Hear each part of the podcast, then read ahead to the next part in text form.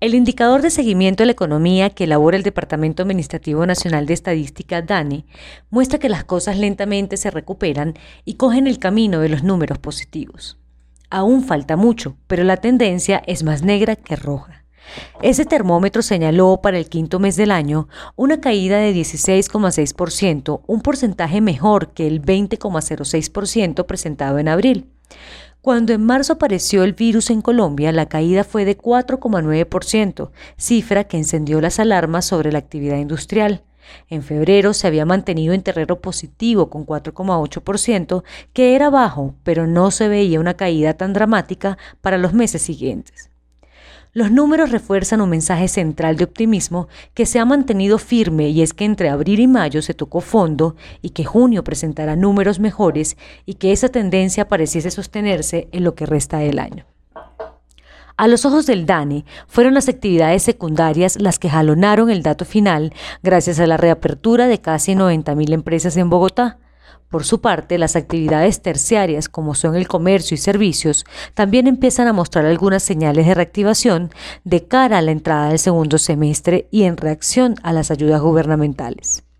Las actividades primarias decrecieron 12,9% y aportaron menos 1,65 puntos porcentuales a la variación anual del indicador mientras que las actividades secundarias cayeron 31,9% y contribuyeron con menos 5,87 puntos porcentuales a la variación anual. Las terciarias, por su parte, decrecieron 13,2% y contribuyeron menos 9,12 puntos porcentuales a la variación anual.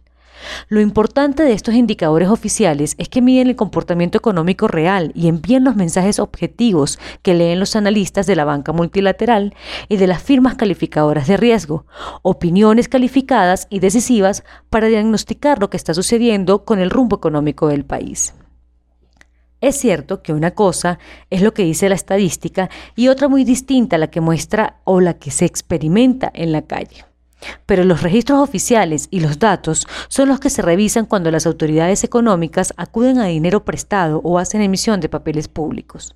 Para acuñar, fortalecer o animar esta tendencia de mejora económica en lo que resta del año, es preciso que el Gobierno Nacional vigile, monitoree y la haga seguimiento a, a los programas de ayuda empresarial para que arrojen los resultados esperados.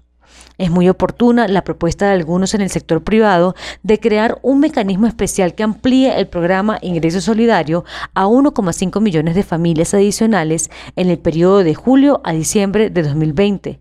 Una iniciativa de corte social donde los empresarios ponen algo adicional a los tributos, pero también es urgente que se diseñen planes de salvamento de sectores y ayuda real a las empresas que a la postre son las que pagan impuestos y generan empleos formales.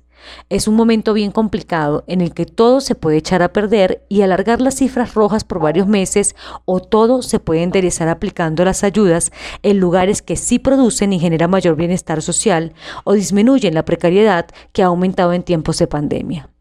Hay que empujar para que todo fluya por un camino de recuperación expedito y evitar obstáculos que pueden ser las malas decisiones.